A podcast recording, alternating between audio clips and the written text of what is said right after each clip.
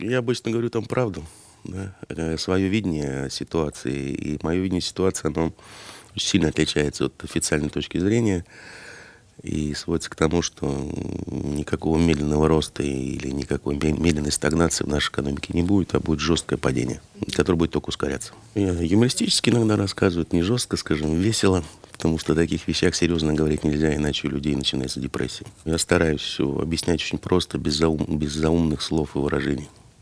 Во-первых, это такая, знаете, социальная нагрузка. Э, у нас же бизнес должен быть социально ответственным. Ну, я не бизнесмен, но несу свое время социальной ответственности. А во-вторых, мне тоже интересно смотреть в глаза живых людей и видеть, что и как они думают, какие вопросы задают. Я над ними подтруниваю, сам их спрашиваю. На мой взгляд, чем э, дальше от Москвы, тем адекватнее публика. Восприятие действительности, восприятие происходящего в стране. У людей одни и те же проблемы, грубо говоря, поэтому у них одни и те же вопросы в основном. Они их просто по-разному формулируют, в зависимости от города.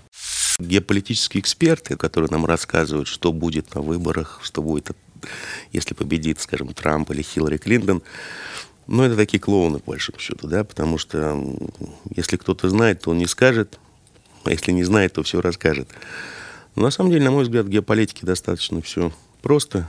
Есть сильные страны, есть слабые страны есть мировой порядок. И если слабые страны нарушают мировой порядок, их наказывают. Это все. Если вы смотрите федеральные каналы, да, там, например, вчера турки злейшие враги, сегодня лучшие друзья. Очень тяжело разобраться, я согласен. Я просто фильтрую шум.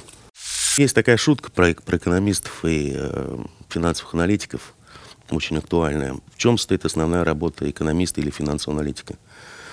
Она стоит в том, чтобы объяснить, почему прогноз не сбылся. И вторая тоже шутка уже трейдерская.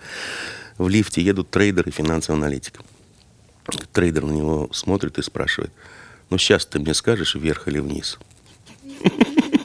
Кто-то считал, получается у меня где-то 75-80% правильных прогнозов. Очень легко делать среднесрочные прогнозы, поскольку я работаю основываясь на циклическом анализе и теории Лиота в среднесрочном горизонте, скажем, полтора-два года – прогнозы практически всегда сбываются. А вот краткосрочные прогнозы там на 3-4 месяца, там э, процент, конечно, значительно ниже, потому что, как говорят, возможны вариации на рынке.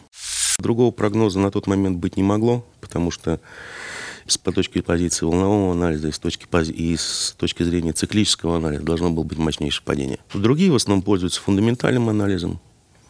Есть такая смешная штучка объяснять рынки всякими новостями и относится и к циклическому анализу, и к теории Лиота так свысока.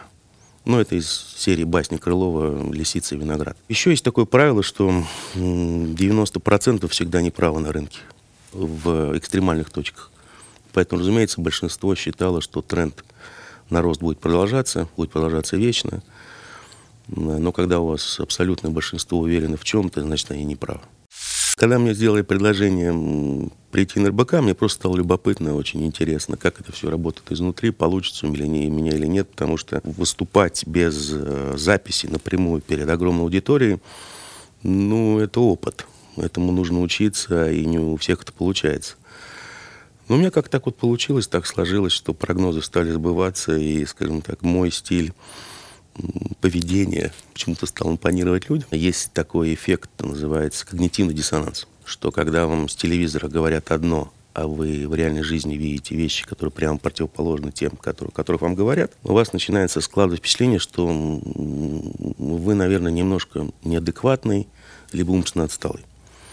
Потом вдруг в телевизоре появляется какая-то голова, которая говорит, нет-нет-нет, с вами все нормально, это вот у них проблемы. Вот этого именно плана, о котором вы думаете. И люди к этому человеку проникаются как к любимому терапевту, психотерапевту. Коллеги, они полностью зависят от своего работодателя. Поэтому они должны продвигать линию партии. То есть в основном врать. У меня работодатель, ну, мой собственный пенсионный фонд, грубо говоря. Поэтому я могу людям говорить то, что считаю нужным. Я вам дам мой стандартный ответ. У рубля дна нет. Рубль-доллар, я думаю, еще будет какое-то время стабильности относительной. Может быть месяц, может быть квартал. Может быть, он сходит и на 61, э, может быть, сходит на 56-57. Но это будет вот, вот должно случиться вот сейчас, да, там, в течение квартала. А потом начнется такое мощное, как мы видели и в 2014 году, и до этого, ослабление рубля, которое уже не будет сопровождаться такими огромными коррекциями, откатами, как мы видели сейчас там по 40 рублей. Будут откаты по 20-30 рублей, но основной тренд будет все время на ослабление рубля.